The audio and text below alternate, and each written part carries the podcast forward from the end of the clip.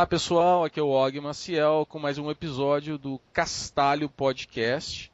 Ah, estou mais uma vez ah, voando sozinho hoje porque o meu, o meu outro piloto aqui, o Evandro, está tá, tá de casa com a tendinite, não pôde comparecer.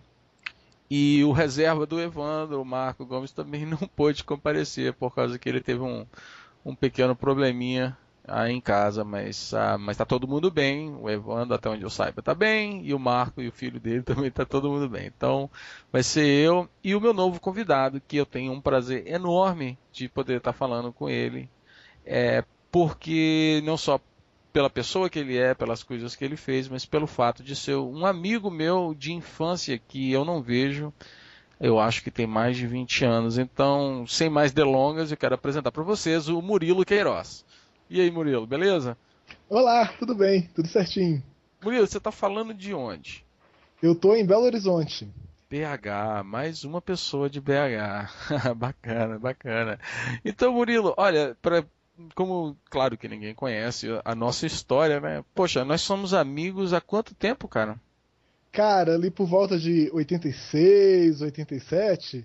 Olha. Então, certamente 20 e poucos anos tem, né? Caramba. Não, e o engraçado é que eu era amigo do seu irmão. Aham, eu... do André, né? Meu irmão André... mais velho.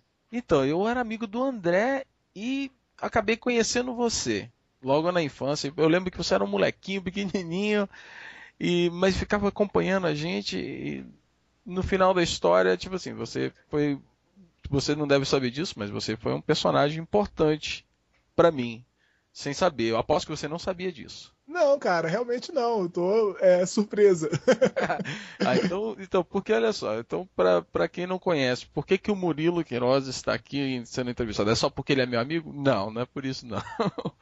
É porque, tipo assim, nossa história, como você falou, lá em 87, 86, algo parecido assim, nós dois nos envolvemos no mundo de computação, não é isso, no Brasil devido ao fato de que você tinha um daqueles microcomputadores que era o TK-85. É, o, exatamente. Naquela época estava começando essa onda de ter um computador em casa, né? Era um negócio meio ficção científica, assim, você poder ter um computador que você chegava, ligava em casa e colocava ele para fazer as coisas que você queria. Era mais legal do que isso, né? Era botar a televisão para fazer as coisas que você queria. Antes todo mundo tinha aquele conceito de que televisão é, você só recebe e você conseguir colocar alguma coisa lá fazia alguma diferença. Então, pode crer. Então, tipo assim, eu lembro que você e seu irmão, vocês tinham um TK-85, eu lembro que às vezes vocês traziam o computador, que é muito bacana né, naquela época, né? Você só precisava de uma televisão para poder conectar, né? Vocês traziam um computadorzinho para minha casa, ou eu acho que às vezes eu ia na sua casa, mas eu ficava assim vidrado naquele negócio, vendo vocês programando. E o fato que eu falei que você foi uma pessoa muito importante para mim foi porque eu ficava, eu admirava como que uma pessoa tão nova como você, porque você, acho que você era uns, sei lá, uns 3, 4 anos mais novo que eu, algo uhum. mais ou menos assim. Como uma pessoa tão jovem entendia tanto, manjava tanto, porque, poxa, você dava couro no seu irmão, que o seu, seu irmão era inteligente, tá? Mas você dava pau nele, novinho assim. E, e, isso foi uma coisa que me marcou muito, que você não sabia, mas sabe, você, eu admirava muito você, tão novo e ser tão inteligente ah, da forma que você era. E é claro que mais tarde, poxa, nós perdemos contato, né? Aí depois eu fui ver um pouco do seu histórico e saber o que você fez, o que você veio a se tornar agora. E eu falei assim, caramba, tá vendo? Desde pequeno o cara já era muito fera mesmo, tá aí. assim, assim eu vou acabar ficando sem graça, pô. Porque Não, mas... era, era engraçado, porque naquela época é, rola muito isso, né? O, a, o mais novo sempre fica olhando pro irmão mais velho, pros amigos do irmão mais velho, pensando assim, pô, eu quero ser igual aqueles caras. E só para explicar pro pessoal um pouquinho, contextualizar a coisa, a gente morava numa cidadezinha do interior em que existiam dois computadores, um meu e um do Og, sabe? Então. é, Era... eventualmente, né, pô, a, minha, a inveja foi tanta que eu acabei comprando os ZX, né? Os ZX81. Uh! E, e, era legal, porque justamente como não tinha muito essa história de, de todo mundo ter computador, ninguém sabia direito o que, que era. É, se você encontrasse com alguém que tivesse um computador também, que pensasse a respeito, que tivesse curtindo essa a, a novidade, era um negócio de você tinha que juntar para bater papo, porque não tinha mais ninguém com quem trocar ideia. É, mas olha, então, ó, como eu falei, eu, tipo assim, olhando assim um pouco, olhando o seu blog, olhando um pouco do seu histórico e para os ouvintes, né, pode deixar que vou colocar a informação, o blog do Murilo, para vocês, boto também o Twitter dele para vocês acompanharem. Mas lendo assim algumas coisas no teu blog, sabe? Realmente, eu, eu acho que para poder conversar, tocar todos os assuntos interessantes que tem no seu blog e do que você fez e que você sabe, eu acho que um episódio só não ia valer não. Então eu, eu, eu, eu escolhi um, um, um tópicozinho que eu acho que é muito bacana e eu acho que uh, os nossos ouvintes vão, vão gostar bastante, que foi que é, que é a história do Em Busca dos Tesouros. E eu vou deixar você então é, explicar para todo mundo a história, mas tipo assim, ó, eu escutando aqui que você, escutando não, lendo aqui no seu blog que você passeando em Paris, voltando de uma, uma apresentação, acho que você estava em Londres, e você foi lembrar desse joguinho que te marcou tanto, que é o Em Busca dos Tesouros. Então, fala pra gente, Murilo, qual é a história desse, desse joguinho? Cara, é, é, um negócio muito legal, porque, como eu tava comentando, a gente morava no interiorzão do Brasil, não tinha quase nada, não tinha banca de revista na cidade, né? Exato. E tinha os dois computadores na cidade, e a gente ficava assim, pensando o que, que dava para fazer com aquilo, e como é que era legal você conseguir pegar um programa, um computador, escrever um programa para ele e fazer seu próprio videogame, fazer a televisão fazer o que você queria. E naquela época, como você não tinha internet, como você não tinha nada para distribuir software direito, o contato que a gente tinha, a comunidade se formava ao redor das revistas, né? Existiam revistas especializadas em, em, em computação, em microinformática, usando o termo que se falava na época. E a gente lia essas revistas e aprendia a programar com elas e escrevia software e enviava para a revista, para a revista publicar. Eu costumo brincar que a gente fazia open source antes do termo ser conhecido, né? Muito antes de eu saber o que, era open source, Pode a ver. gente já escrevia software e publicava para todo mundo ver. E o legal era justamente a gente mostrar para os outros como é que fazia, aprender com os outros como é que se fazia as coisas. Pô, eu tenho que falar assim, já tá falando publicar, né? Eu explicar, nossa publicação também era muitas vezes um, passar um caderno pro outro, né? Tudo escrito é, é. escrever, escrever código em, em, papel, porque não tinha, ninguém tinha impressora, e, e, trocar um com o outro era um negócio comum, né? E era um negócio muito bacana. E nessa revista, naquela época, a revista que todo mundo queria ter, todo mundo que era entusiasta de computação queria ter, era a Microsistemas, que foi a primeira revista brasileira que lidava com computação doméstica, né, com microcomputadores, alguma coisa fora do ambiente de trabalho, mas como diversão ou como hobby. Uhum. E lendo a Microsistemas lá em 86, eu era um menino novinho, eu devia ter, eu tinha 9 anos na época. E eu li um anúncio de um negócio que me marcou para o resto da vida. Era um anúncio de um videogame.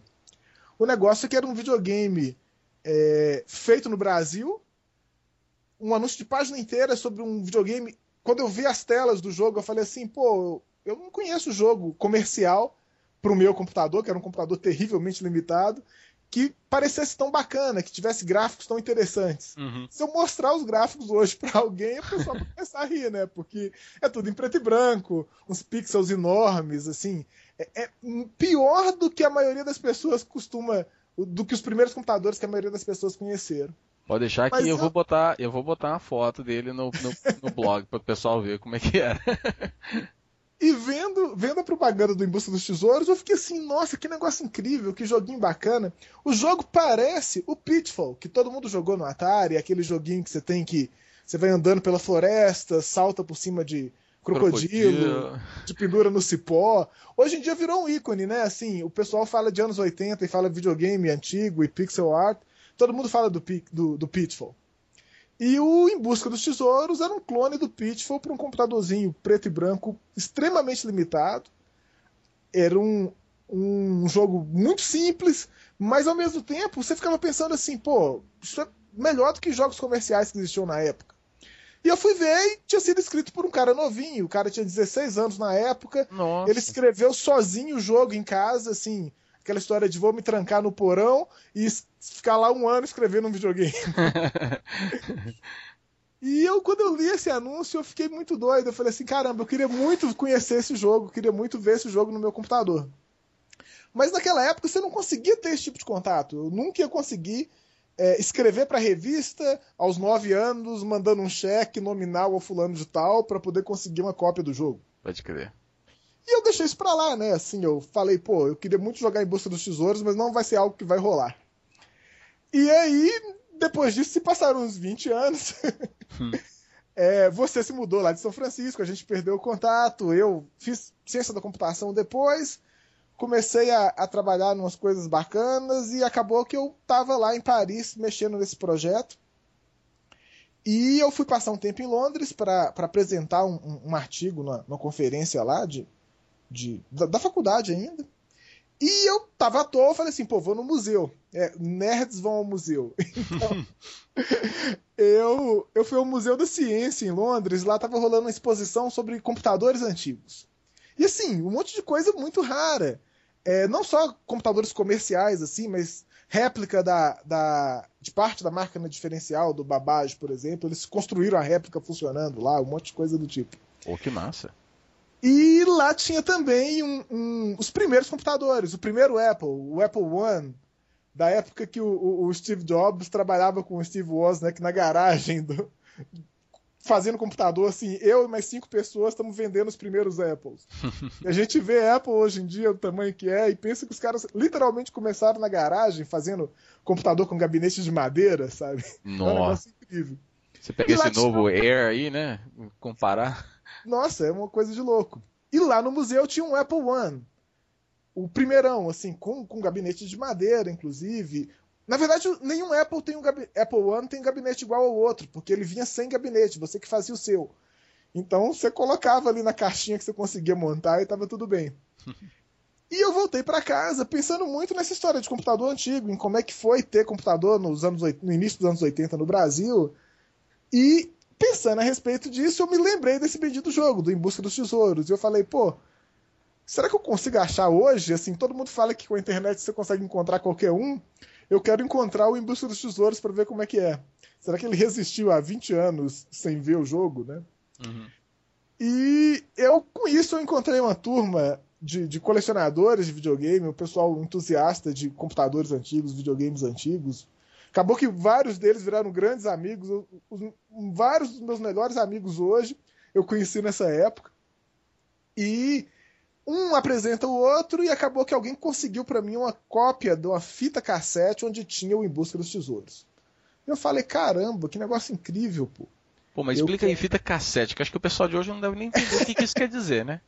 Então, eu acho que a, a, analogia mais próxima é quando você. A internet de escada. O pessoal se lembra de como é que era você ter internet de escada, né? Ao invés de você ter banda larga, você usava a linha de telefone para transferir dados.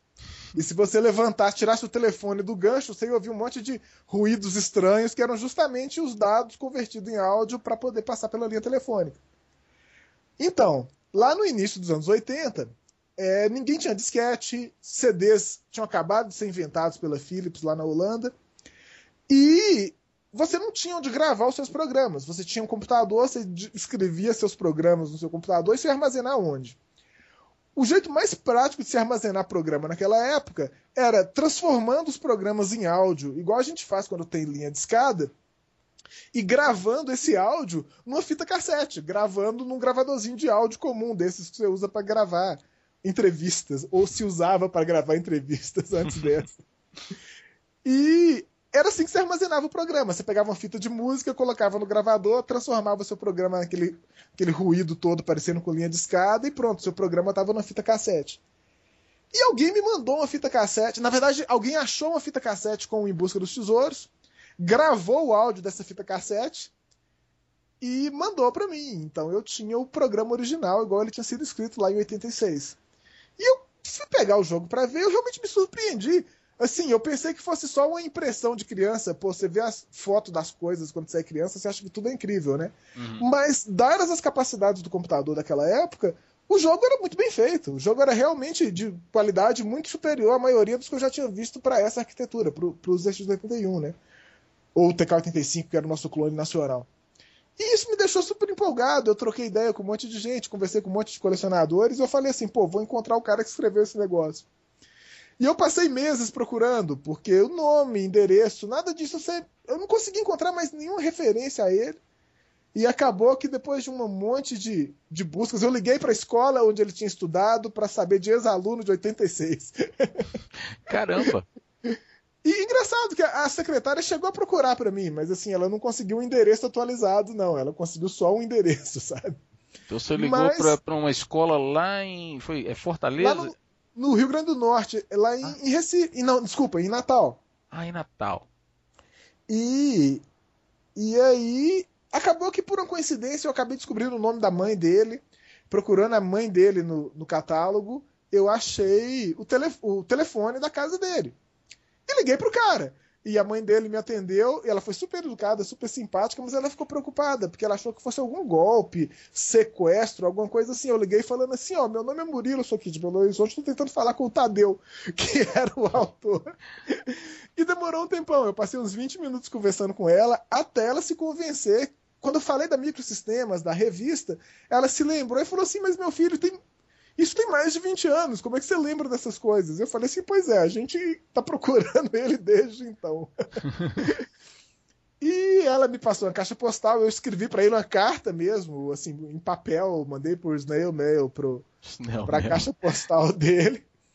E um meses depois ele me respondeu.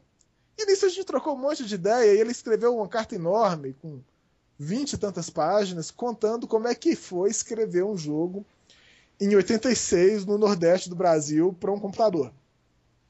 E essa história eu achei fantástico, assim, eu estava relendo ela esses dias. É, é engraçado como é que é, é, tem uma carga emocional muito grande. Não é, parece até meio piegas, assim, alguém, um bando de nerds falando do videogame de 86 em preto e branco, escrito por outro, perdido não sei onde.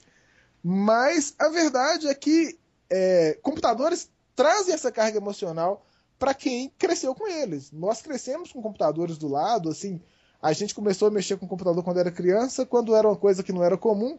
Então hoje a gente tem uma carga emocional muito grande associada a essas, essas coisas. É, seria o equivalente assim se de repente inventasse o, carro que voa, né? Então, tipo assim, ninguém tem, o primeiro que tiver um carro é, na cidade, né? Deve ser aquela uma maravilha, né? Você é o, o cara mais é, popular, o cara que tem a tecnologia de ponta na sua mão e para nós, pô. É, na verdade, assim, popularidade não é uma coisa que, a gente nunca conseguiu, não. Mas, Third popular mas um negócio, é foda, né? mas era um negócio que dava muita, muita satisfação pessoal, assim, brincar dessas coisas. E acabou que eu e o Tadeu, o autor do Em Busca dos Tesouros, a gente ficou muito amigo e tal. E ele encontrou perdido na casa dele um negócio que é uma raridade, eu acho é um negócio incrível, que é um caderno, assim, desses que a gente usava na escola mesmo, escrito a lápis, assim, tem, deve ter umas 60, 70 páginas escritas a lápis, com código fonte do jogo. Nossa. Porque, e aí vale a pena falar outra coisa. Hoje em dia você vai programar alguma coisa, você escreve o programa no seu computador, o seu compilador vai transformar aquele programa escrito numa linguagem que você entende para o binário, né, para o código de máquina, e seu computador vai executar. Mas naquela época você não conseguia nem digitar o seu programa no seu computador porque não tinha memória suficiente para isso. Então você digita, escrevia, compunha, você escrevia código no papel, né, no caderno, no... e escrevia aquilo e depois de tudo pronto, você, com os x81 isso era muito comum, você não tinha nenhum compilador para gerar o executável para você, o binário para você. Aí você ia transformar esse programa em código de máquina manualmente, usando tabela e muito lápis e borracha e paciência, porque nem compilador existia.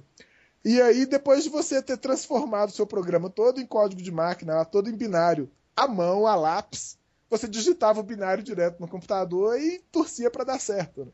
Nossa senhora. E ele achou esse caderno com o código-fonte original do jogo.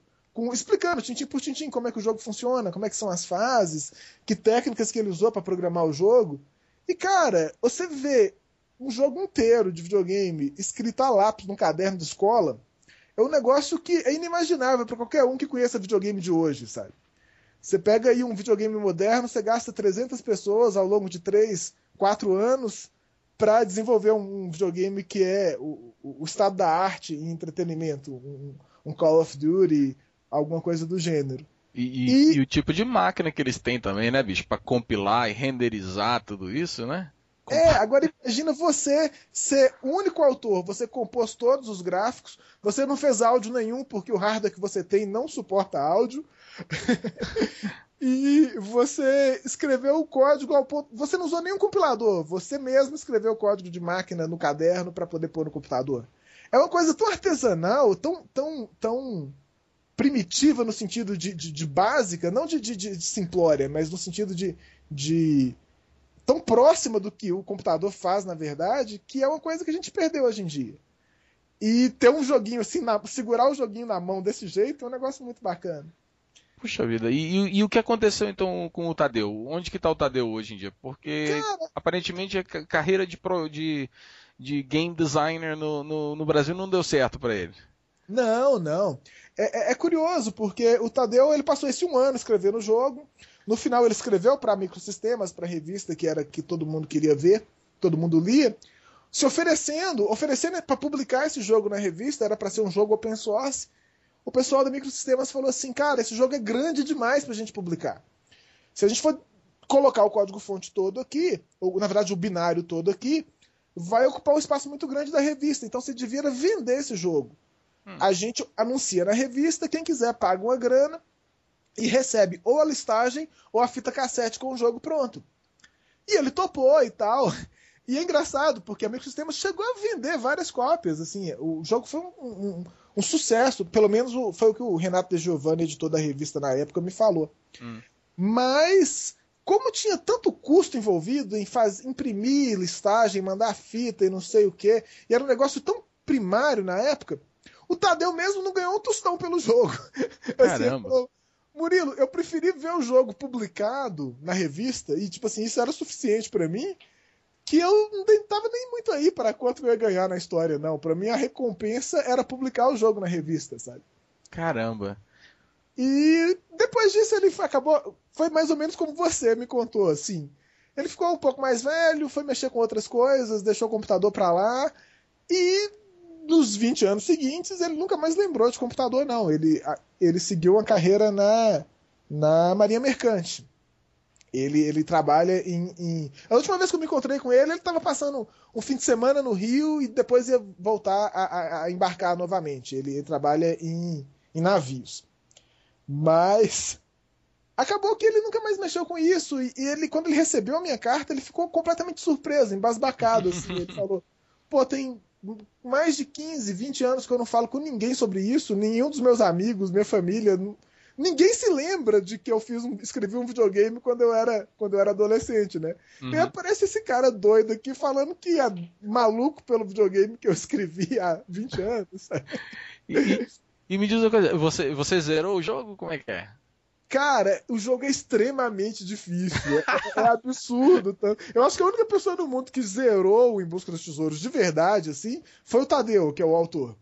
É, a primeira coisa que eu fiz quando eu consegui o jogo foi, foi é, desmontar, desassemblar o, o, o jogo para conseguir colocar vidas infinitas nele. Ah. Porque com as nove que você começa, você não tem a menor chance, cara. Nossa senhora. Então, e é... eu é. O jogo deve ser bem difícil, então. É, porque assim, é um jogo muito básico, assim, lembra muito o Pitfall, Pac-Man, Space Invaders, esse tanto de jogo clássico que você tinha lá nos 80. Você não tem tanto storytelling, é muito mais uma questão de reflexo, de memorização, e justamente por isso é muito difícil. Você tem que estar tá ali afiadinho para conseguir jogar direito. Mas eu coloquei as vidas infinitas e ainda assim não consegui terminar, não. Eu cheguei ali na fase 80, 90, das 300 e poucas. Nossa senhora! 300 e, aca...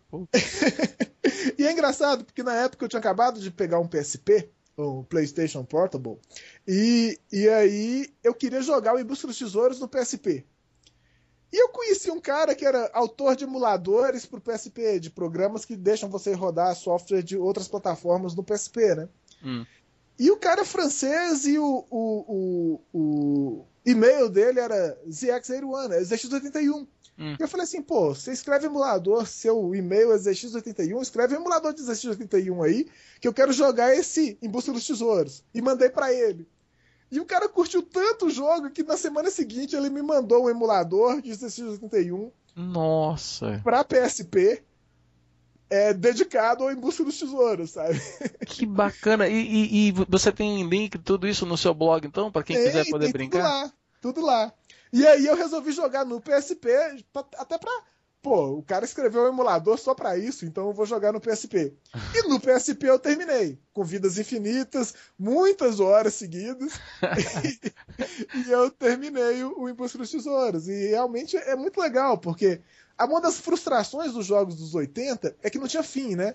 Uhum. É, a gente. Quem que nunca sonhou com o final do River Raid, com o final do, do, do Space Invaders? É meio óbvio que não tem final, mas a gente imaginava que, pô, o videogame devia contar uma história, você devia chegar num ponto que termina. Uhum. Mas naquela época era só uma questão de conseguir quem consegue, fazer mais pontos. E uma das coisas que o Em dos Tesouros tem é um final propriamente dito. Você chega no final do jogo, você sabe o que, que acontece, assim. O jogo termina, não é aquela repetição infinita contra o, o, o score. Uhum.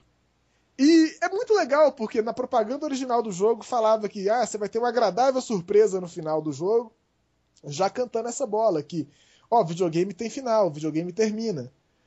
E realmente o final do Embusca dos Tesouros é bem bacana. Ah, mas não fala então não. Não, não, não, não vou dar spoilers não, de jeito nenhum. Não, pessoal, se o pessoal quiser saber, eu tô vendo aqui agora nessa página aqui que tem um emulador aqui com um pacote Debian e RPM.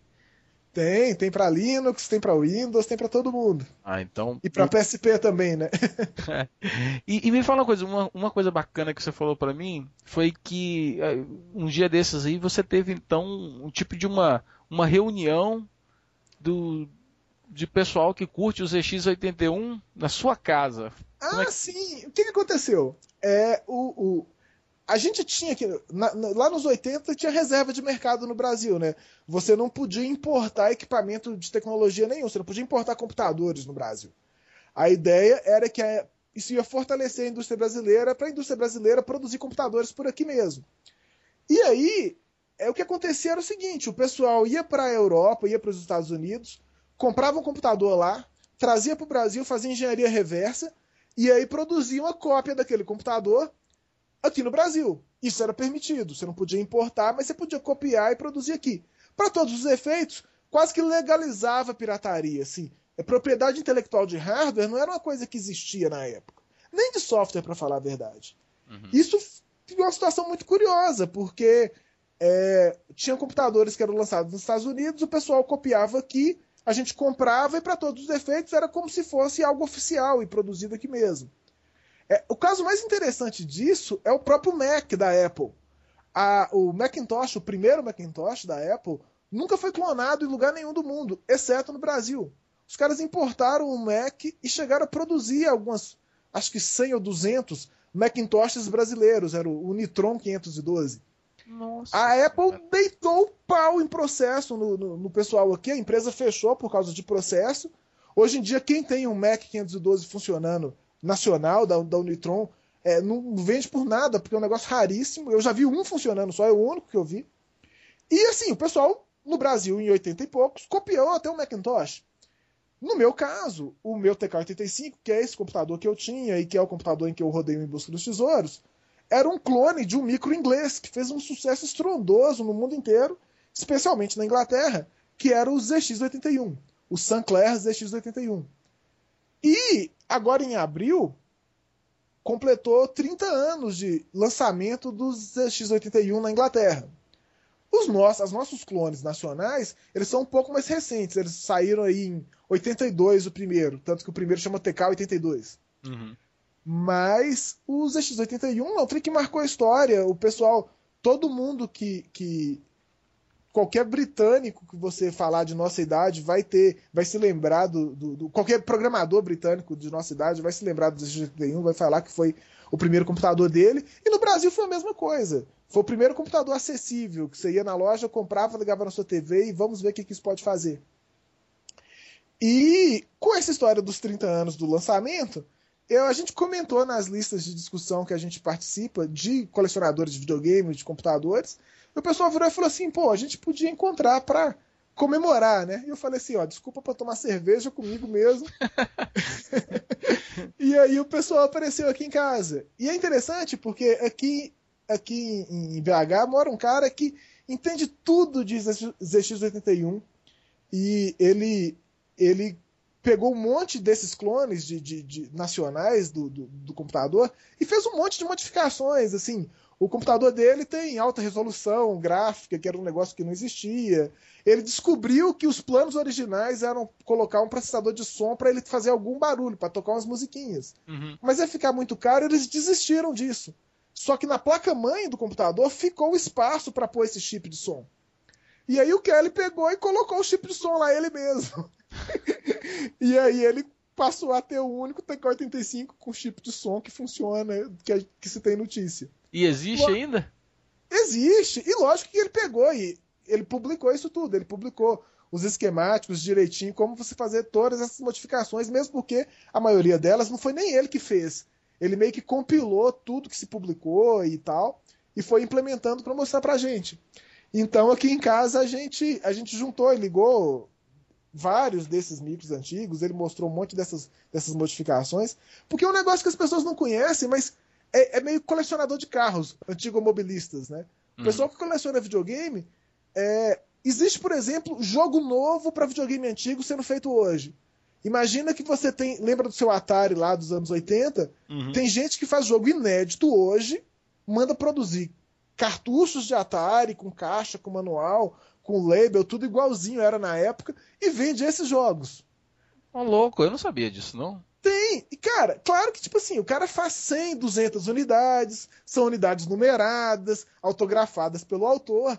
E assim, pô, se você tem tesão nessas coisas, se você gosta de, de videogame antigo, você não ia querer ter um jogo inédito pro seu videogame de, de, de 30 anos atrás? É um negócio muito bacana. Pô, cara, eu acho que. É, vergonhosamente, eu admito que sim, eu gostaria. o pessoal adora o Halo de Xbox, né? Uhum. É, é, ano passado, o pessoal produziu um Halo pra Atari. É um. Não é em primeira pessoa, mas assim, é um Halo. O personagem é igualzinho, o Master Chief, você tem os alienígenas e você sai. E assim, é, o cara escreveu o jogo, obviamente recentemente, porque o Halo não tem tanto tempo assim, e produziu o cartucho. E ele vendeu esse cartucho, distribuiu a ROM do cartucho para quem quisesse, quem quisesse rodar em casa no emulador ou no videogame mesmo. E assim vai. Tem um amigo meu que está desenvolvendo, mais do que desenvolver, desenvolver só jogo, ele está desenvolvendo um console novo. Ele ele está aí nos Estados Unidos agora e ele projeta, está projetando um console novo com jeitão de console 8 bit, 16 bit, para você para você curtir mesmo, ver como é que era, você aprender a programar, porque uma coisa que a gente tem mania de falar é que justamente porque o computador hoje é tão poderoso, ele é tão complexo que é muito mais difícil de você entender ele de cabo a rabo do que era naquela época. Uhum. Se você realmente se interessa por como um computador funciona, é muito mais fácil você entender um computador de 20 anos atrás do que um computador de hoje. É igual você querer entender um Fordinho, um Ford modelo T, ou querer entender um, um carro moderno, uma Ferrari, uma Lamborghini. É, é muito um, mais complicado. Um carro mais moderno, é, pode crer, faz sentido. Faz sentido. E mais alguma informação que você pode compartilhar sobre esse console aí? Quando é que. Cara, é, o, o, o, o Eduardo. Ele, ele já anunciou isso numa convenção de videogames clássicos aí nos Estados Unidos ano passado, então acho que não tem muito problema em comentar um pouquinho, não. Ele, o Eduardo Mello, é um fãzão do ColecoVision, que foi um videogame que fez muito sucesso nos, nos 80. E o ColecoVision tinha prometido anunciado nas revistas especializadas e tudo, uma expansão que ia deixar ele muito mais poderoso, ia permitir que ele rodasse um monte de jogos, um monte de coisa. E, e aí o, o Eduardo Melo sempre gostou desse videogame e ele começou a escrever jogos para esse videogame.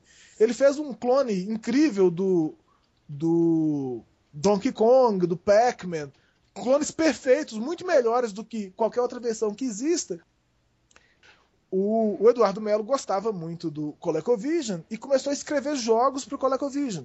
E os, as versões de jogos que ele fez ficaram tão legais, ficaram tão, tão cheias de, de recursos que só tinha no fliperama, que ele se empolgou, fez mais um monte de outros jogos e se lembrou dessa promessa da Coleco de lançar uma expansão que ia deixar o videogame muito mais poderoso. A Coleco quebrou antes de lançar essa expansão. E com isso virou Vaporware. Ninguém, ninguém nunca viu uma expansão dessa funcionando. Uhum. Só que ele pegou a especificação original que foi publicada na imprensa e projetou o que seria a expansão daquela época. E ele fez um cartuchão enorme que você ligava no ColecoVision e ia permitir jogos muito mais complexos. Só que ele não ficou muito satisfeito com isso e falou assim: cara, ninguém mais hoje tem ColecoVision funcionando para usar a minha expansão. São raros os ColecoVisions inteirinhos funcionando por aí. Então ele resolveu fazer um clone do ColecoVision com essa expansão integrada a esse clone. Assim, um videogame inspirado na arquitetura, compatível com o ColecoVision daquela época, mas com um monte de recursos novos, um pouco mais fácil de programar, para ser uma arquitetura tanto de curtição por quem gosta de clássico, quanto de educação para quem para quem quer aprender um pouco mais sobre hardware, para quem quer aprender um pouco mais sobre programação em baixo nível, esse tipo de coisa. E parece que o projeto está bem adiantado. Ele me mostrou umas coisas. Eu tenho algum tempo que eu não converso com ele, mas é um cara porque eu tenho torcido bastante, sabe? Pô, bacana. Porque, porque é muito legal. Eu, eu, comparo muito com essa questão de colecionar carro.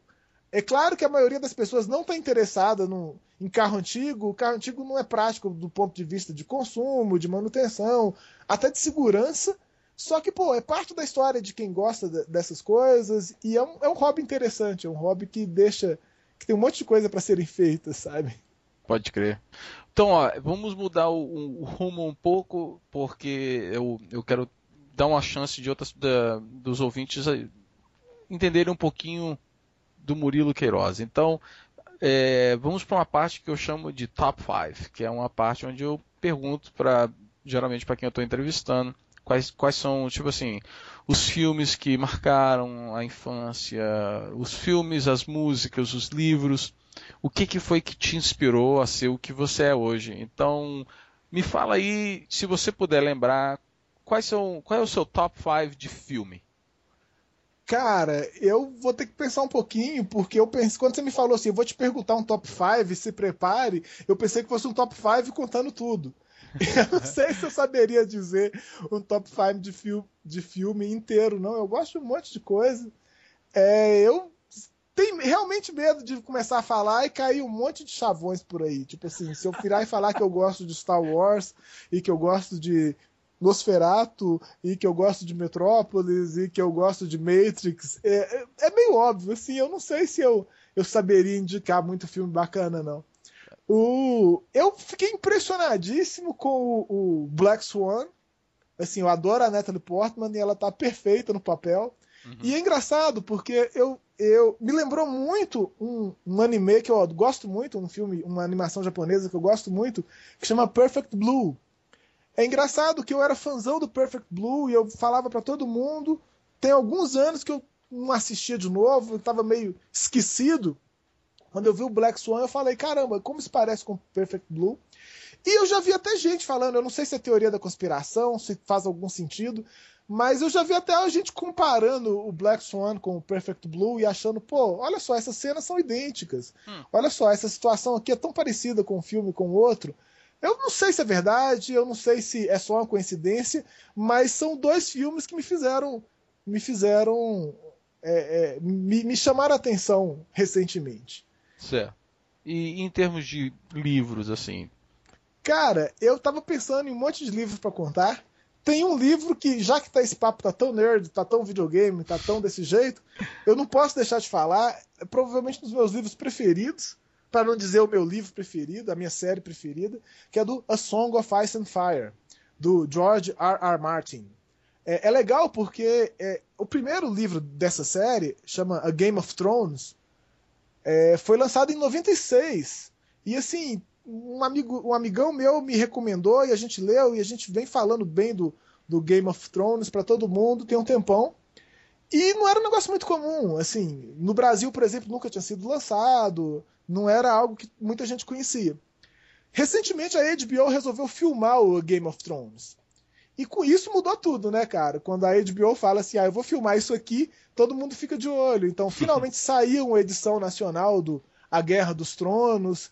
Agora em abril, é esse mês mesmo, acho que é 14, 16, vai estrear na HBO a Game of Thrones. E é engraçado, porque quem me vê falando fala assim, pô, é só um, uma fantasia aí, tem um, um, uma fantasia medieval. Você tá falando de um livro do Dungeons and Dragons, pô. Uhum. Mas, mas, cara, é muito diferente, porque é realmente uma fantasia medieval, com cavaleiro, com mago, com essas coisas todas. Uhum. Mas a minha mulher costuma dizer que o, o Song of Ice and Fire é o o Senhor dos Anéis, escrito pelo Nelson Rodrigues. Porque, assim, é o Senhor dos Anéis com mais sexo, mais violência, mais intriga política que você é capaz de imaginar, sabe? Nossa Senhora. Vou ter que então, botar na então minha lista, então, para dar uma olhadinha. Cara, é, é, é, um dos livros mais divertidos que eu li em muito tempo. Assim. É uma série, né? Ele já tá no quarto. Agora, em julho, vai sair finalmente o A Dance with Dragons, que é o quinto livro, tem anos que a gente espera. Mas com certeza, com a, a, série da HBO vai ser uma sucessão enorme e com isso um monte de gente vai pegar mais dos, dos desses livros para ler. É legal que mais da metade do, desses livros da série, na verdade eu não li, eu ouvi o audiobook. Uhum. E isso é muito legal porque quem escreve, quem narrou o audiobook do, do, do Game of Thrones e dos outros livros da série foi um ator britânico que chama Roy Dotrice.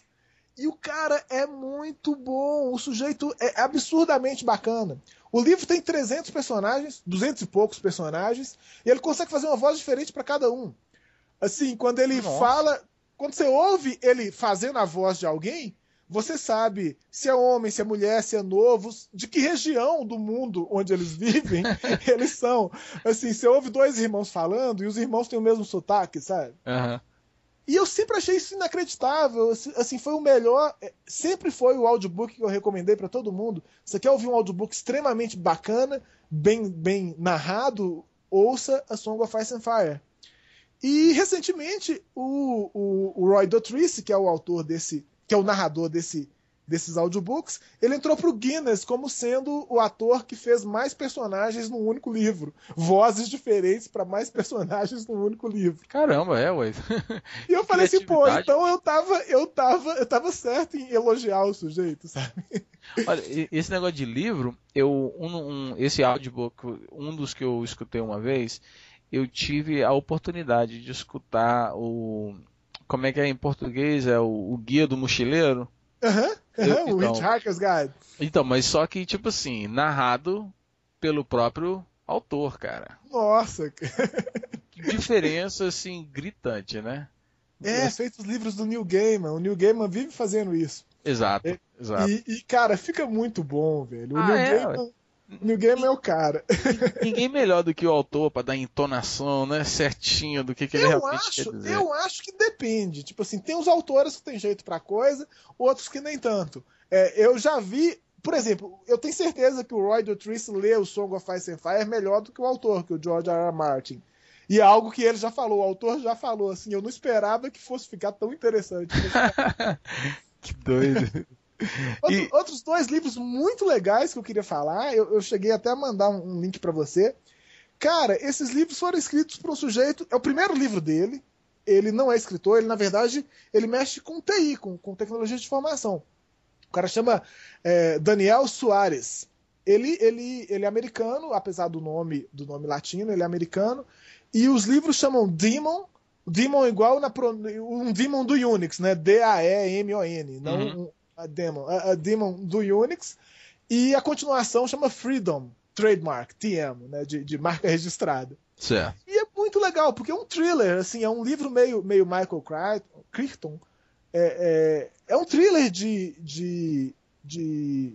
Não chega a ser ficção, porque é nos tempos atuais, mas como o cara é de tecnologia de informação, ele faz uma coisa muito, muito plausível, é muito consistente o jeito que ele escreve e fala um pouco sobre jogos massivamente multiplayer, sobre FPS, first person shooters, e tudo misturado, e é um negócio extremamente bem escrito, extremamente cativante, Um livro que eu vi muito pouca gente falar, porque justamente por ser o primeiro, porque não fez lá grande sucesso, mas eu mando o URL para você, que é um negócio que vale a pena pra caramba ler, uma das coisas mais divertidas que eu li no, no ano passado. Já tô com o link, já tô aberto aqui no Amazon.com, já tô olhando os livros. Outro que eu tá adorei, tá que é um, um, livro que foi, foi meio um mindfuck, né? Um livro que não me. Eu comecei a ler, eu comecei a ficar com raiva do cara falando assim: ah, você não pode falar disso, não. Isso que você está criticando eu gosto. e no final do livro eu tive que dar o braço a torcer e falar assim, cara, eu não concordo completamente, mas você me convenceu em alguns pontos. E mesmo nos pontos em que você não me convenceu, você me pôs para pensar, então, pô, livro bacana é assim, né? Com certeza. Que é o You Are Not a Gadget, do Jaron Lanier. You Are Not a Gadget. é, cara, e no You Are Not a Gadget, o, o Lanier, ele desce o pau em um monte de coisa. Por exemplo, ele desce o pau no Linux. Ele desce o pau no Linux, desce o pau no Unix como um todo. Ele fala coisas do tipo: é, tudo bem que o Unix é muito poderoso, a filosofia Unix é muito útil para um monte de coisa, mas se você pensa que para quem tem martelo, só tem martelo, parafuso é prego, né? Se você só pensa usando a filosofia Unix, você não consegue resolver um monte de problemas importantes. E então seria mais saudável, seria mais salutar se a gente não tivesse uma, uma hegemonia tão grande de sistemas operacionais. Que no fim das contas, pô, Mac OS X, Windows 7, Linux, é tudo a mesma coisa. Assim, no fim das contas, é, você conseguiria imaginar um sistema operacional sem noção de arquivo, por exemplo? Hum. Eu não. Sem noção de entrada e saída, sem noção de terminal, todo mundo tem isso. E ele fala justamente disso, que isso não é natural. A gente acha natural porque a gente está tão acostumado a ver sempre sistemas operacionais assim, que a gente tolhe a nossa criatividade ao, ao ficar insistindo na mesma coisa de sempre. E é um negócio meio esquisito, porque ele é muito contundente, os argumentos dele são muito bons quando ele fala isso. O Jaron Lanier, ele de propósito, ele é muito, ele é muito controverso, assim, ele gosta de falar, ele gosta de soltar flame bait e ver o bicho pegar. Ele fala para ser polêmico, mas mesmo ele falando para ser polêmico, ele fala um monte de coisa relevante. Uhum. Então é um livro muito bacana que eu li ano passado também e que eu andei recomendando para os amigos todos. não sei quais que leram não, mas eu recomendei bastante. Não, não, eu, tu, você está falando aí, cara, e eu estou anotando aqui, porque eu estou sempre interessado em, em livros assim, sabe? Principalmente quando é recomendado. Porque, de uma certa forma, é, é como que você está compartilhando comigo uma, um pouco de você, tá ligado? Sim. Sim, eu acho isso muito bacana. É, é aquela história de você querer ver é, a, a, estante ou a pasta de MP3 da pessoa para conhecer ela melhor. Pode crer.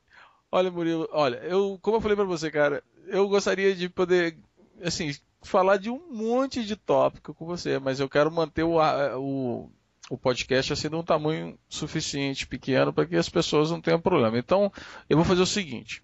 Vamos, eu, eu, eu vou pedir para você então dar um recado para para as pessoas que estão nos escutando, nossos ouvintes, e acho que eu vou ter que te convidar para voltar de novo outro dia para a gente conversar um pouco mais, porque eu curti muito a conversa. Bom, o recado que eu queria dar é que agora no mês de abril, especificamente no dia 2 de abril, no início do mês, a gente comemorou o Dia Mundial da Consciência do Autismo, que é uma data da ONU que ela, na verdade, não é tanto uma comemoração quanto uma chamada para a gente participar um pouco mais. É um, um momento para a gente explicar para os outros o que é autismo, explicar para os outros o que, que o autismo significa para as pessoas envolvidas, para as famílias envolvidas. É um negócio bacana, porque no Brasil esse ano vai ter um monte de manifestações é, de autistas e em favor dos autistas, como por exemplo o, o Cristo Redentor no Rio vai estar iluminado de azul, o, o Senado vai estar, vai estar iluminado de azul no dia 2 de abril. E eu tenho um filho autista e eu vejo tanto que é importante. Eu conheço vários pais de autistas e eu vejo tanto que é importante ter mais informação, ter mais. explicar melhor para as pessoas o que é, não só por uma questão de aceitação, mas também de trazer um pouco de conforto para as pessoas que lidam com isso, que é uma, uma condição extremamente interessante, extremamente delicada para se lidar, hum. mas que é um negócio que, que a gente tem que conversar um pouco mais, já que é tão, tão frequente, está cada vez mais tão frequente no, em todo mundo. Né? Valeu. Então vou colocar um link aqui no blog para que as pessoas possam depois se informar um pouco mais. Eu concordo com você. É, e um pouco de informação não faz mal a ninguém. Então vou colocar um link aqui. Um, então, Murilo, olha, muito obrigado por você. Tá, eu sei que deve estar tarde para você no Brasil, mas muito obrigado mais uma vez. Prazer enorme conversar com você. A gente tem que arrumar uma forma de, de, de fazer o nosso reencontro depois de vinte e tantos anos. Ah, Vamos, é. Ou, ou nunca se aparecer aqui, ou quando a próxima vez que eu voltar nos Estados Unidos, a gente tem que dar um jeito, não é possível. Pode crer. E, e eu, eu, vou até completar o seguinte: é, para terminar o episódio, eu só quero falar que a revista Espírito Livre, que saiu também agora em abril, ah, eu tive o prazer, eu fui convidado de participar pela primeira vez. Eu tive o prazer então de enviar um artigo meu. Ah, na verdade, o que eu fiz foi eu traduzi um artigo meu que eu tinha escrito originalmente em inglês, eu traduzi ele para o português e eu espero que seja assim. O meu objetivo foi ser mais, ser um pouco diferente do que os outros artigos normais. Então, eu não quis falar sobre tecnologia, nada geek, nem nada não. Então, os artigos estão bem interessantes nessa edição, então dá uma olhadinha depois na revista Espírito Livre. Que... Ah, bacana, eu vou estar vou tá lá. Tá artigo. Valeu, um abraço então e até o próximo episódio. Valeu, Og, um abração, cara. Até mais. Até mais.